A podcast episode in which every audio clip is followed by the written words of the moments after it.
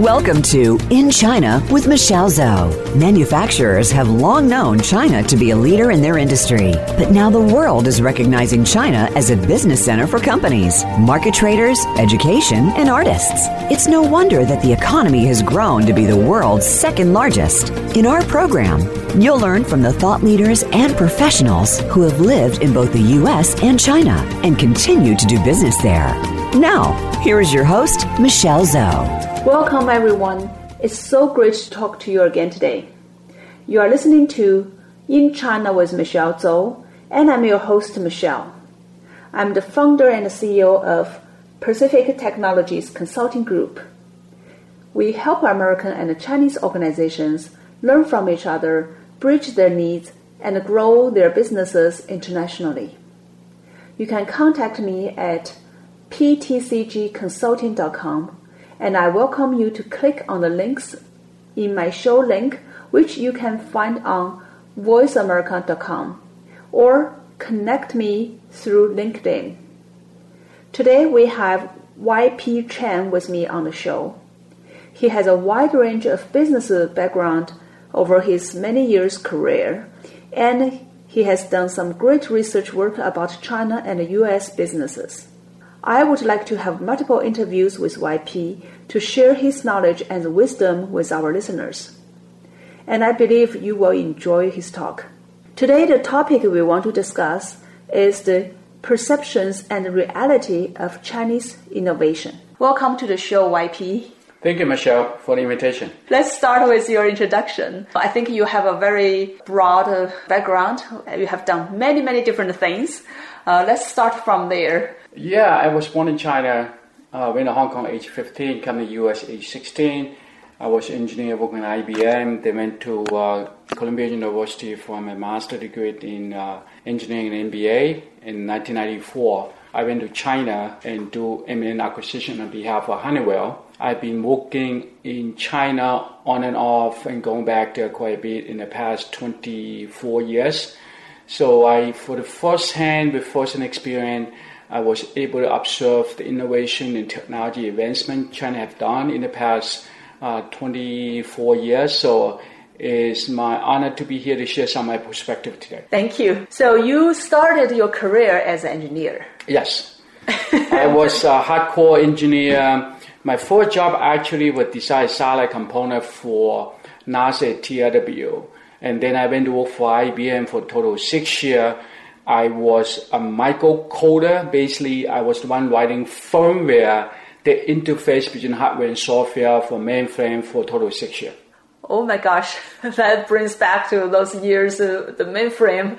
uh, yes, and still they still sell a lot of mainframe today, despite the contrast. Uh-huh.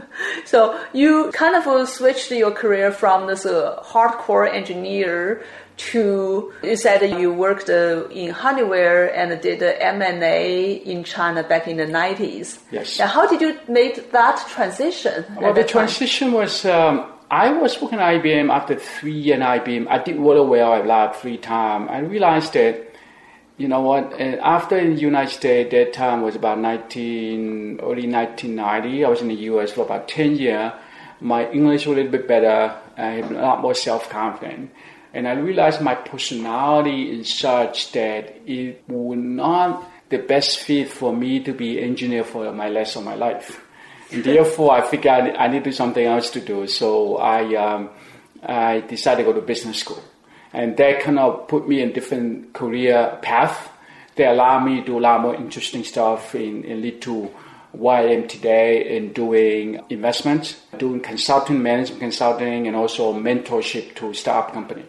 Uh huh. So you are running your own consulting business for quite a long time. I've been doing it for the past ten years. Past ten years. After right? I stepped down as a CEO of a U.S. public company, I decided to say, you know what, I don't want to work for anybody. I'm just really just doing my own stuff. So that's the reason why I've been doing this since 2007, and then primarily focusing on investment with my my little bit money, and also doing management consulting, and also provide mentorship to high tech company in the US, in China, and also teach quite in the university. Uh-huh. So you have been also in this technology industry since the 90s. Yes, 90s. and I was I've been in technology since officially in 1983. I went to study electrical engineering. From 1983 onward. Yes, yeah, I studied engineering, and then um, and I by the time I left IBM in 1994, so I already have about 11 years experience in engineering. And then uh, at 2000, about 1997 to 2002, I was involved in uh, venture capital, invest in technology company, and also took a company, IT consulting company, software company from 15 people to 70 people in one year. So on and off, I say I even in the past 10 years, I work with some client in technology company. So I, I would say I probably have about uh, almost 20 year experience in technology company. Now I have about 24 year experience in management in uh, on investments. Mm-hmm. Okay, that's great. Lots of experience uh, in US and China and in the technology industry. Yep. And then today's topic, because we are going to talk about uh, perceptions and the reality of Chinese innovation, Yeah. and we basically more focus on the technology side, right? What are some observations that you have seen? Let's talk about the perception. Yeah, the, the perception is that you look at the media, the perception is that the perception China. of the Americans. American and sometimes in, in Asia as well, in other countries, China is a copycat, right? They knock off everything. There's a lot of truth to it. I remember I was in Hong Kong during the 90 and year 2000s. And I went to Macau, you know, they were showing the Gucci bag. You couldn't tell the difference. Uh-huh. And in those fake bag. In, in, in, um, and actually I was in Kunming about uh, six, seven years ago. I thought I went to an Apple store, but was a knockoff. right? This kind of example you see plenty in, in China. I would say China is guilty of it, and it's part of that is that's how technology was developed. You look at how United States developed its own industry. And about 100 years ago, they also knock off a lot of stuff from UK, from Europe, part of the Industrial Revolution. So, and that is kind of um, interesting. And of course, I think that uh, now, especially what's going on in between U.S. and China and the trade war, one of the key acquisition that accusation the U.S. on China is that it tried to steal our IP. So I think it creates this perception that Chinese is going out there steal everything, and they do not have their own innovations.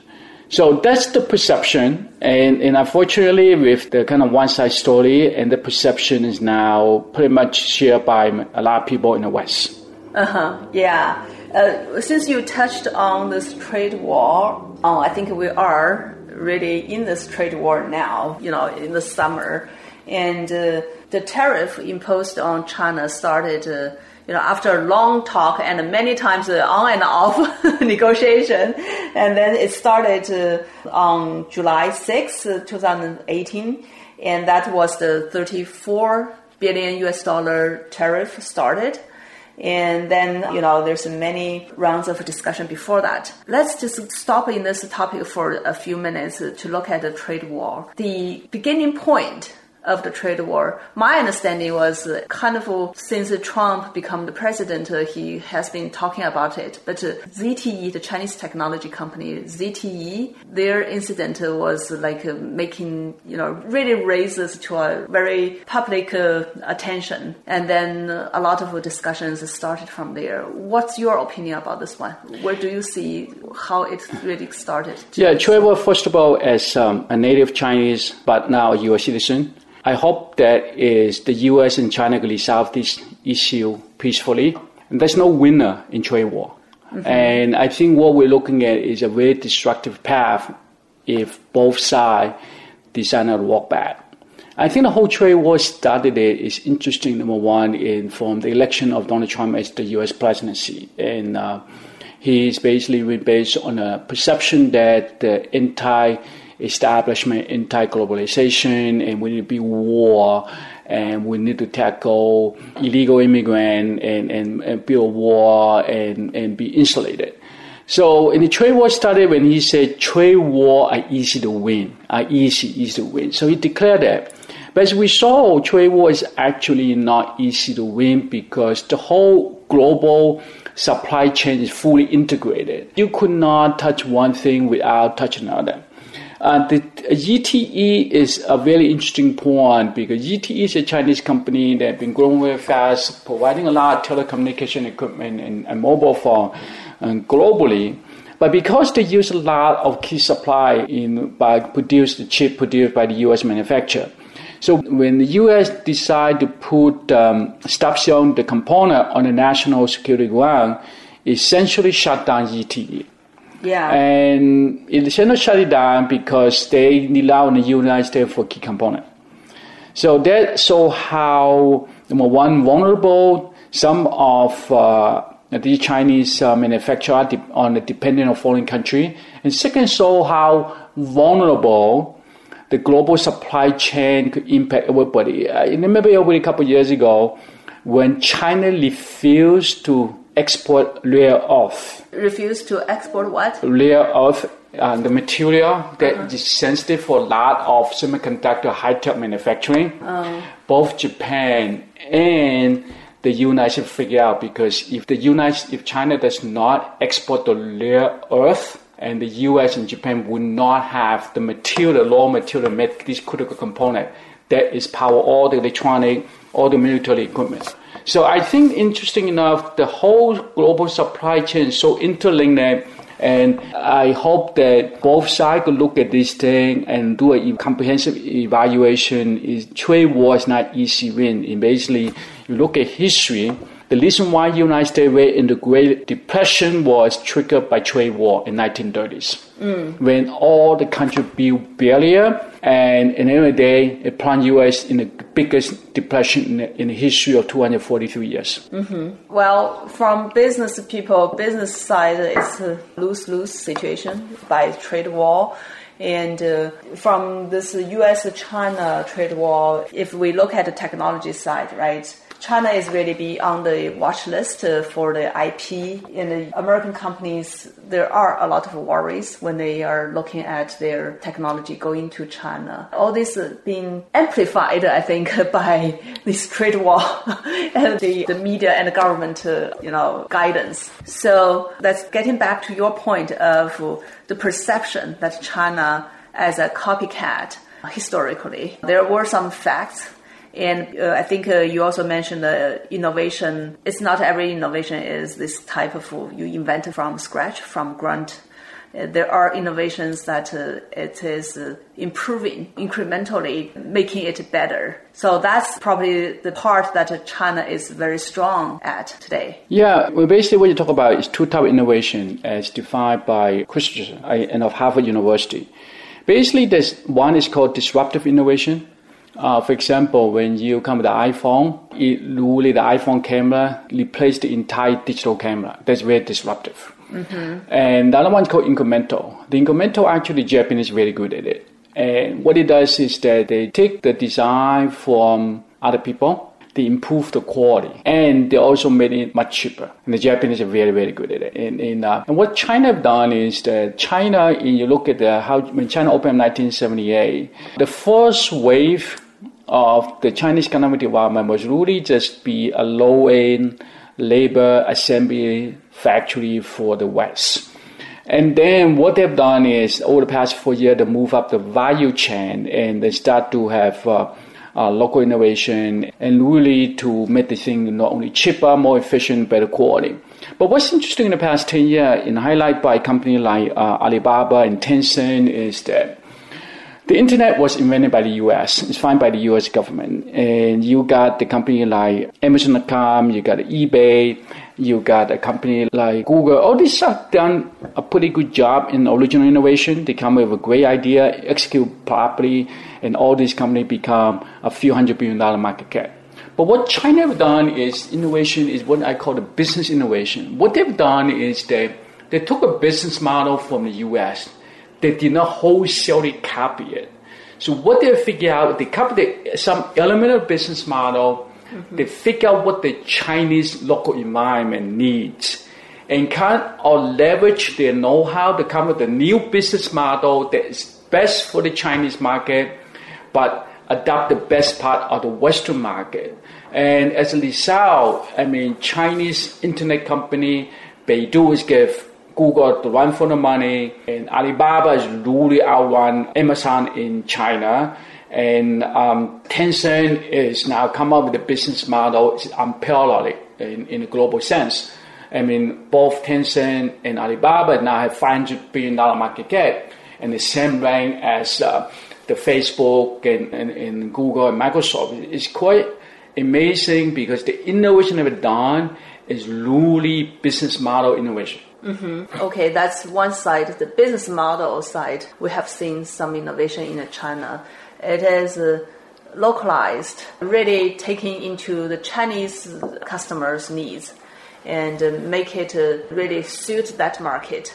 On the other side, I think uh, if you just look at uh, some of the technology that uh, China has, uh, you know, learned from other countries or from other companies, and then they keep on making improvements on that. we also have seen some examples of that. Can you illustrate, uh, help our audience understand that? Yeah, I think what's interesting is that uh, I think history might provide some perspective. Uh, as we know, China has about 5,000 history. United States have about 242 year history. The average dynasty in China is 300 years. And U.S. is 240 year history is not even one dynasty in China. You're not one not, dynasty. Not one dynasty. Basically, you know, in you know, a human being average period lasts about 70, 80 years. There's one the life cycle of, of a uh, human being the life cycle of corporations about 50 year, company like GE, and now it's 130 year, and company like, like Nestle is 150 year, right? And the company like Huawei so powerful is only 30, 40 years. So every country, every company, every human being have a cycle. But you look at the history, the history provide very interesting perspective. About two years ago, 2016, I went to Xi'an, I went to see the terracotta soldier. I was there this summer. right, right, right. There's really one thing struck me was this assault. It's called chrome uh, plating assault that it was uh, discovered on terracotta. The same technology was discovered in Germany in 1937 uh-huh. and the United States in 1950. But China discovered this technology 2,000 years ago. Mm-hmm. It kind of blew my mind away. I think it's time to take a quick break. We will be back very soon.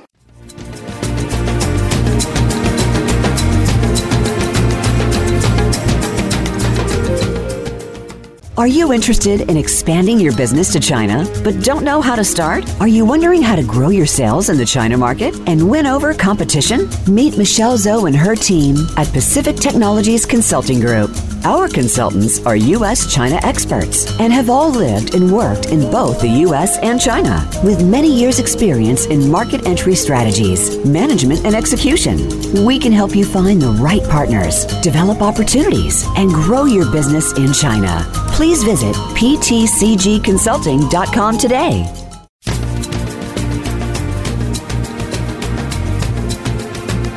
You are listening to In China with Michelle Zhou. To call into our program today, please call 1 866 472 5790. That's 1 866 472 5790. You may also send an email to info at ptcgconsulting.com. Now, back to this week's program. All right, we're back and we are going to talk about the modern Chinese technology achievements and uh, to take a look at innovation. Looking at modern Chinese history is also probably some perspective too. You know, 1949, China, the new China, Communist China established in Tiananmen in Beijing. And by 1964, and what's interesting, the year I was born, and China has its first nuclear bomb. Mm-hmm. And by 1967, the first hydrogen bomb was ignited. And I remember 1970, I still hear very clearly uh, China launched for satellite. And, you know, so uh, China had really had the technology, this technology in um, us in the 60s and 70s. Right? Of course, you know, you don't hear this in the West. And then what's interesting in 2008, I was in uh, Shandong province in China. I witnessed in um, on the TV the first spacewalk in 2008. I mean, that's really, in those days, China was the third nation to achieve that. And one is the United States, another was Russia, and China was the third one who were able to achieve that, right? And then in 2013, which actually happened also in China, in Shanghai, I believe. In China, land a moon rover in the moon. Uh-huh. Right? And now I go to China. Uh, interesting enough, 1994, I was helping Honeywell and also the German company Knorr Bremse and helped to negotiate a railway technology to China. Guess what? Now China have a high-speed network of 25,000 and going about 300 kilometers an hour. They have 60% of the global global uh, high-speed train, and which is unparalleled. These days, when I go travel in China, I don't take airplane for under five hours. Right. Already. Right. Yeah, the high-speed uh, railway, it, the experience was is really really good, and I think uh, it connects millions and millions of people, many, many cities. Yeah, that's phenomenal. I think I want to talk about the example beside high-speed train is really the supercomputer. I remember I was in the middle of 90, I worked in IBM. The US government made a decision to ban all export of supercomputer to China. Mm. What I learned is that then China recruit one key scientist from uh, a Chinese professor in Purdue University. Yeah, then he went back to China and China put enough of funding to really develop their own supercomputer industry. What's interesting to look at the supercomputer ranking in the past 10 years, and China is consistent in the top 5 beating US, hands down. In 2015, 2016, and the US government realized, holy cow, the Chinese are buying the Intel chip and put their own supercomputer and beat us hands down. So they start to prohibit Intel from selling the Chinese chip.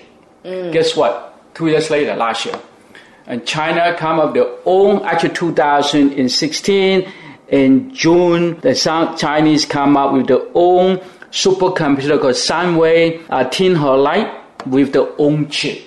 So as we know, actually this kind of technology embargo does not work. And the same thing back to about uh, space station. What's interesting, uh, for example, China launched the Tiangong space station in uh, September 2016.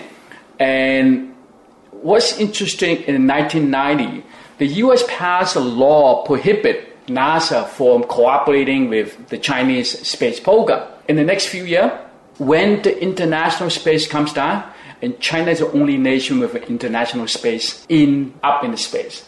That's mm-hmm. ironic. That's only 20 years after the U.S. banned China from participating in the space program. The question is that I mean, how could you move so fast if you just steal technology from other people? That's impossible. So what I mean is there's actually true lot of innovation in the Chinese technology, and people don't know about it. I'll give you another example.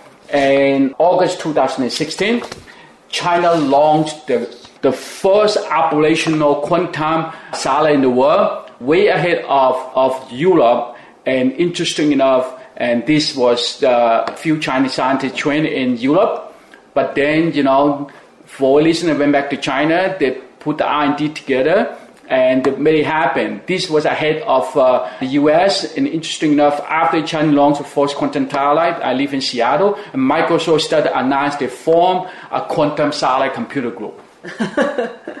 So I think the trend from what you put together, the data, right, the fact points, it looks like uh, every time when some key technology is being banned from exporting to China, then China was able to innovate with the closed door, innovate those kind of technologies, and then it will advance compared to, to the US or European counterparts. Yes. And the key point here is, as you mentioned, right? You know, for example, U.S. government banned the technology being exported, but the Chinese scientists they went back and then they were supported by the government with enough funding and uh, you know a lot of resources I assume so after working hard many years then they are able to invent and innovate and uh, come up with their own stuff. Yeah, one key point I want to make is that it's not only Chinese, the scientists study in the West and come back to help China to build the innovation and the technology. Chinese culture, Chinese is actually very innovative. Let me give you an example. UK scientist, historian, and sinologist Joseph Needham, he did a study. He said of the 300 most important innovation using in the modern history, 175 of them were from China. Essentially, what it meant is 60% of the modern innovation come from China. Mm-hmm. So, what China, unfortunately, look at the history, China was the most powerful nation up to 1850. Mm-hmm. Because of the weakness of the Qing dynasty, and the, the termite inside the country, the foreigner take advantage of it and force China open war with the invasion of China and plunk in China into chaotic situation uh, from 1850 to about 1940 uh, 100 years. So you look at it, this actually is a norm. You look at the cycle of a nation rise and fall. But you look at the past 200,000 years, and China was the most powerful nation 800 out of 1,000 years. So from historical perspective, what China is doing is just return to historical place. Mm. So with the cycle, it's just uh, naturally it will go to the the time that China was not innovating and was very behind. That was abnormal. The normal part has been very powerful. Before. Yes. You look at history, Chinese has 5,000 years. It's the only civilization that is non-stop, not interrupted. Uh, it's never destroyed. Look at the Roman Empire, the Persian civilization, the Indian civilization. They have been pretty much all stopped, right? And, and what is interesting also, you look from an innovation point of view, what when China get into trouble 1850, that's where industrial revolution started in UK in the West. So what you have from a country development cycle, the UK just catch this industrial revolution, move ahead. Meanwhile, China get in the civil war, get into trouble, and they did not innovate for about 100 years. And United States just catch the the cocktail, the tail of the UK and also the Second World War II push become a technology powerhouse unparalleled in human history. And what China is doing is, to some extent, they try to catch up, but the catching up is going very fast. And that's the reason why it causes a lot of uncomfort in the US. But from a historical perspective, that's a very natural trend. Mm-hmm. Okay. So, in your view, because you look back so many years, thousands of years, you see this is just a trend going on. Then, what kind of speed China is catching up over the past, uh, you know, 30, 40 years, I think? Yeah, let me give you two numbers. One is that when I left China in 1978, China's GDP was 150 billion dollars with a B. Last year, 2012, Chinese GDP is now 12.25 trillion with a T, mm-hmm. right? So what you have is China went from very poor country to the second biggest economy in the world.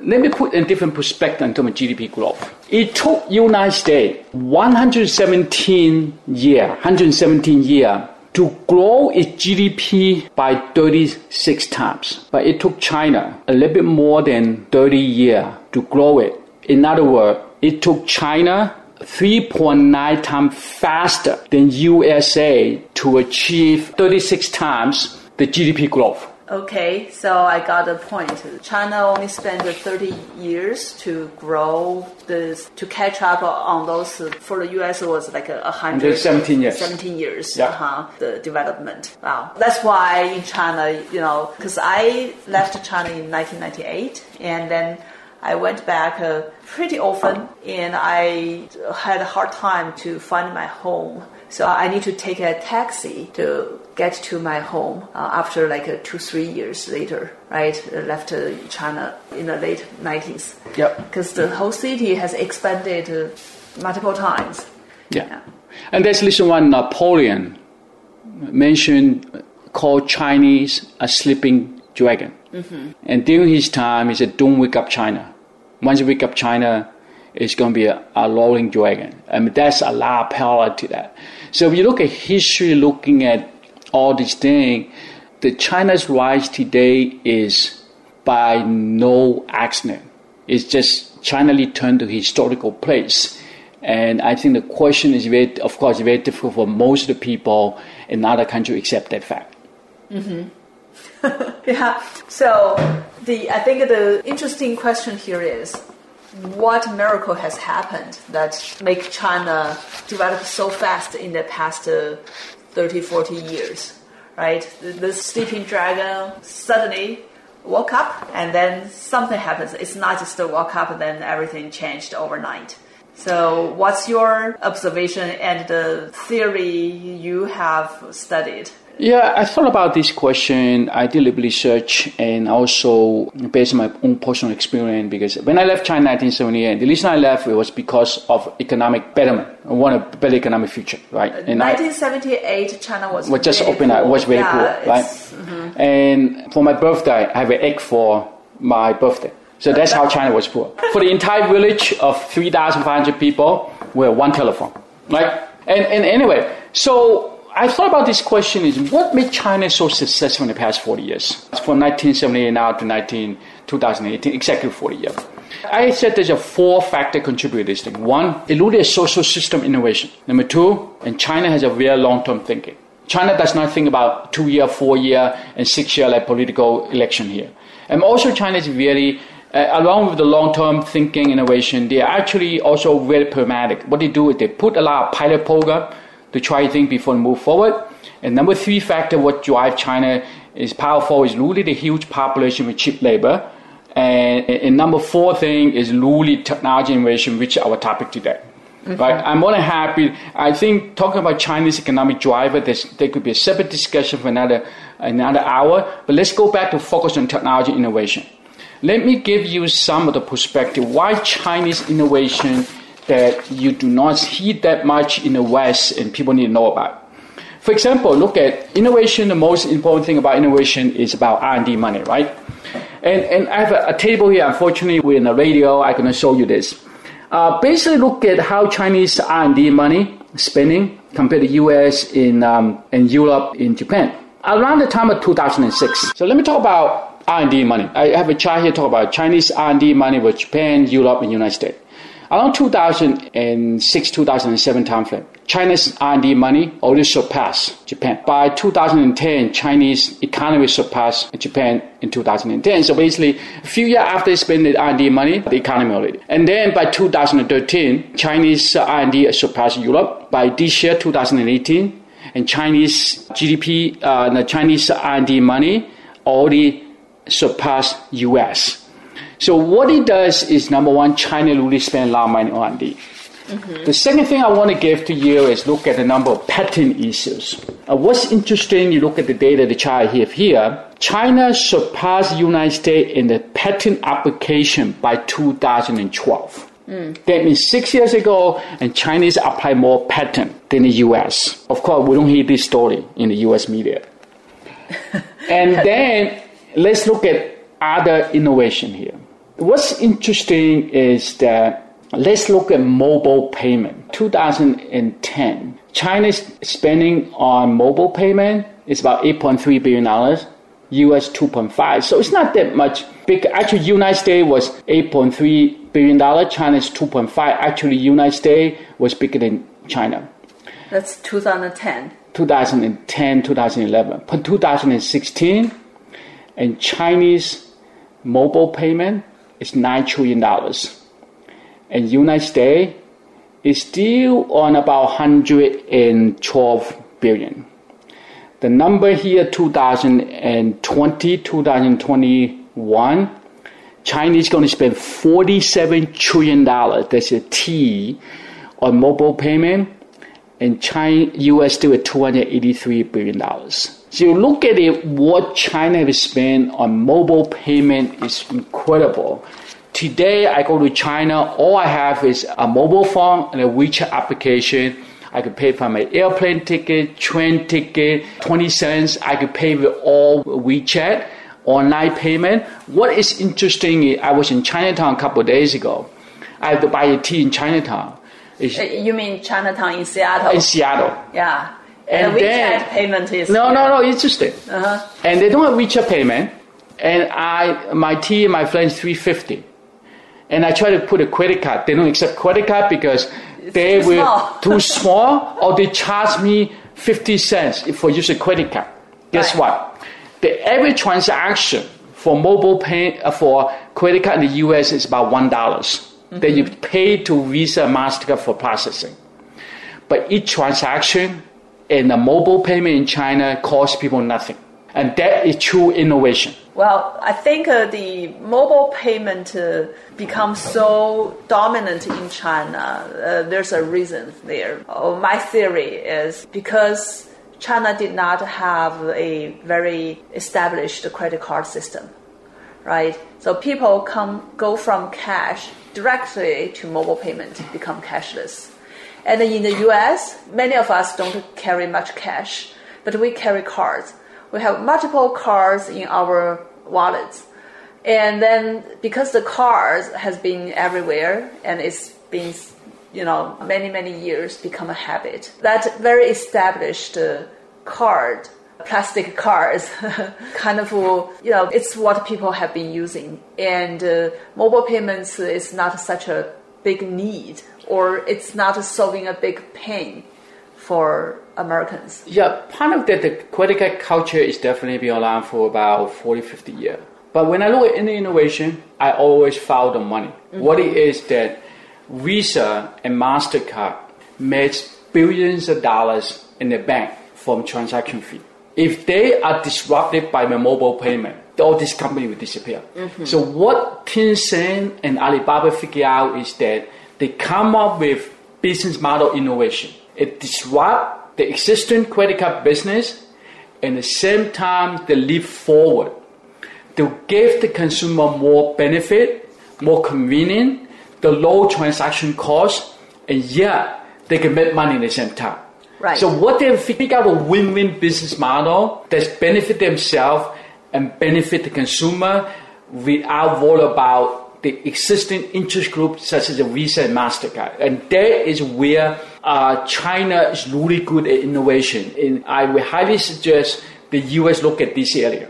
Mm-hmm. Yeah, with the technology and the business model innovation, China is able to leap forward in the mobile payment side. Yep, yeah, actually, besides mobile payment, and let me give another statistic.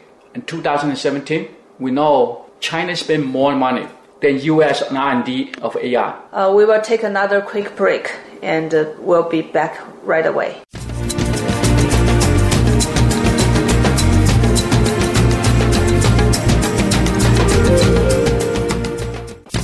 China is now the second largest economy in the world. There are hundreds of opportunities for worldwide business professionals to start looking in China. From business leaders to manufacturers to artists and students, you need to discover these opportunities to grow your business and your career. Listen every week for In China with Michelle Zhou, Thursdays at 4 p.m. Pacific Time and 7 p.m. Eastern Time on the Voice America Business Channel. For business sake, you need to tune in.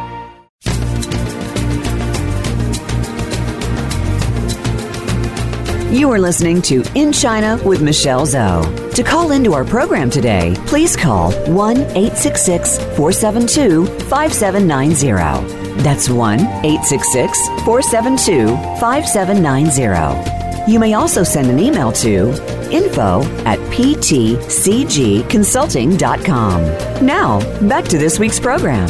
All right, we're back. Today I am talking with YP Chan about the perception and the reality of Chinese innovation.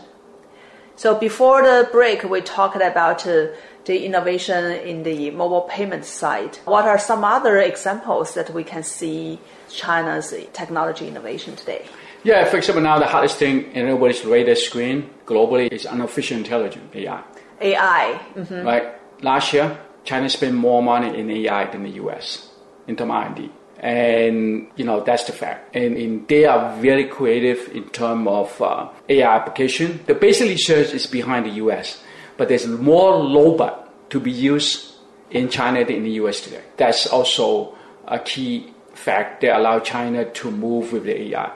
Another example is uh, we know electrical vehicle. You know, very about. From a global supply chain perspective, United States have 14% of the global lithium production but China control 56%. So China control four times more on the lithium production on a global basis. As a result, actually what's interesting is that you look at electrical vehicle in the US, all you hear is about Tesla. Mm-hmm. They get all the story, they get all glory now with about 60, 70 billion dollar on market cap. It's pretty big. But you look at the data last year, China dominated three out of the top five automaker for electrical vehicle.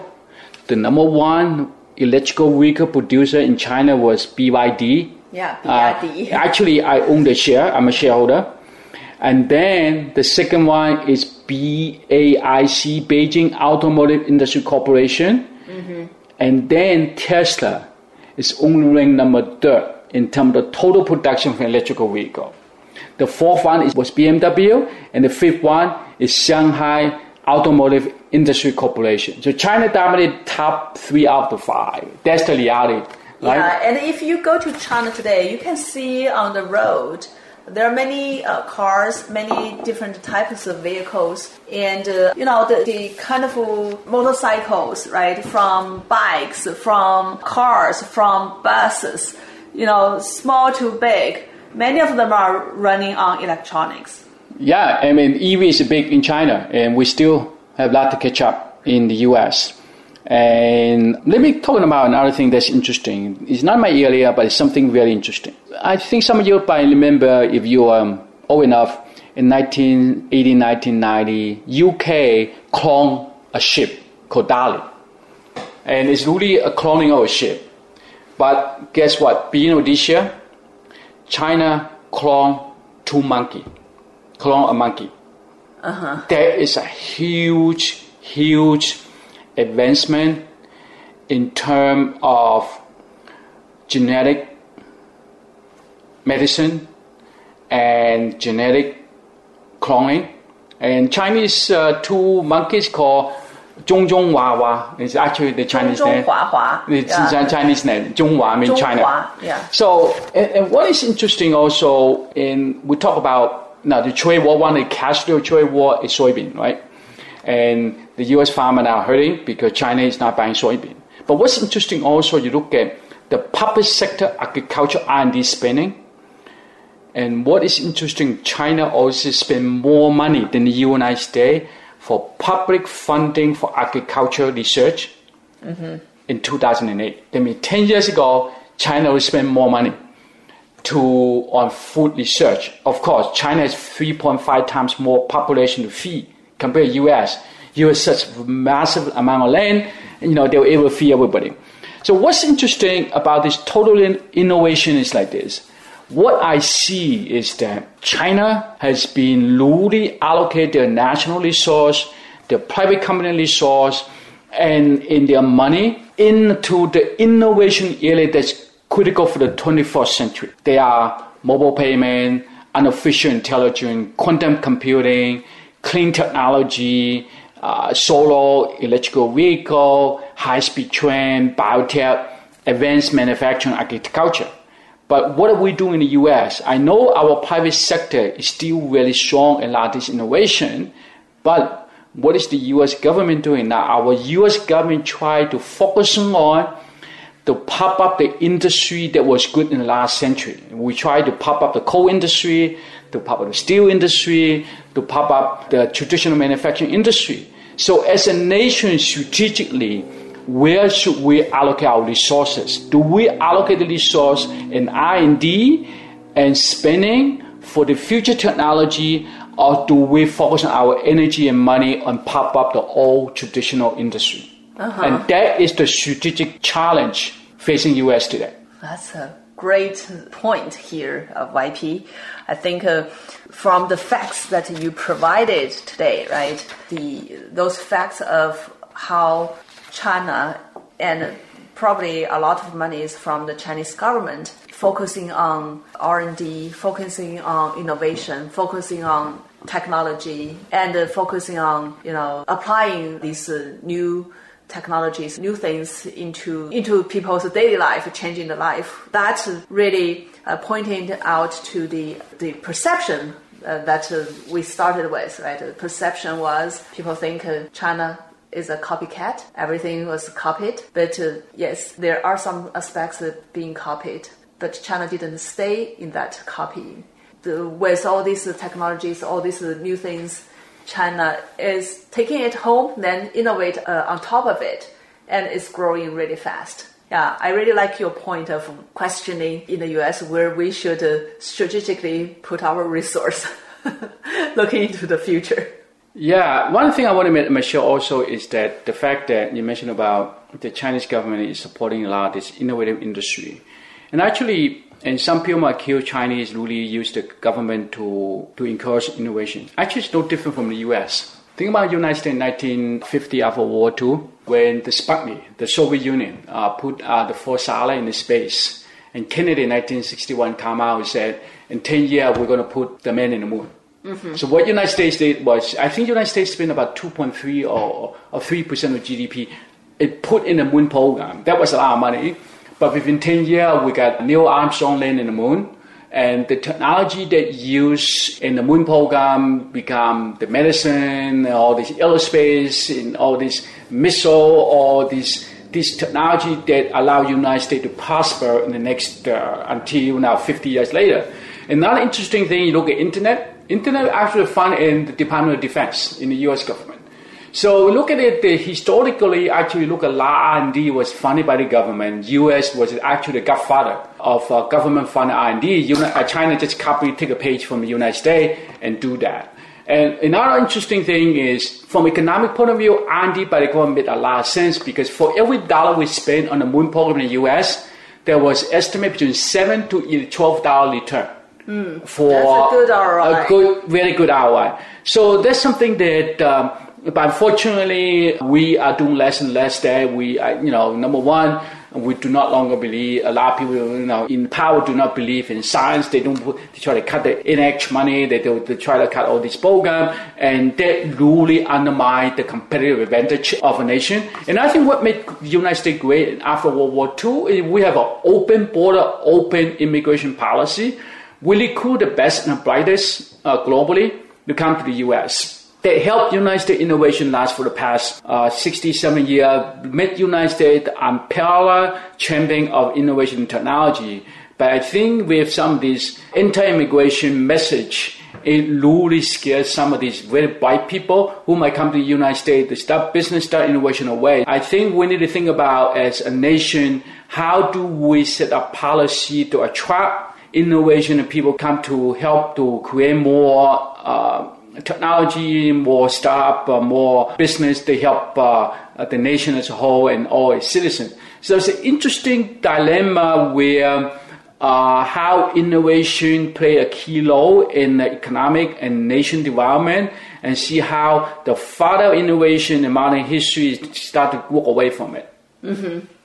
So two points from what you said today and what's from the discussion. One is where we invest we invest for the future or we invest to protect today or protect what we have, right? The other thing is talent. Are we attracting talent or are we scaring those talents away? All right, I think uh, it's time for today, and uh, we will just uh, leave these questions to our audience to think about. I want to thank our audience very much for being here with us. Today, we have talked about the perception and reality of Chinese innovation and I want to send a thank you to our great guest, YP Chan. You can contact YP through LinkedIn. My LinkedIn is uh, ID is YChan94, C H A N, number 94. So, all my thank you very much, Michelle, for the opportunity, and I look forward uh, to talk to your audience next time. Thank you. Thank you.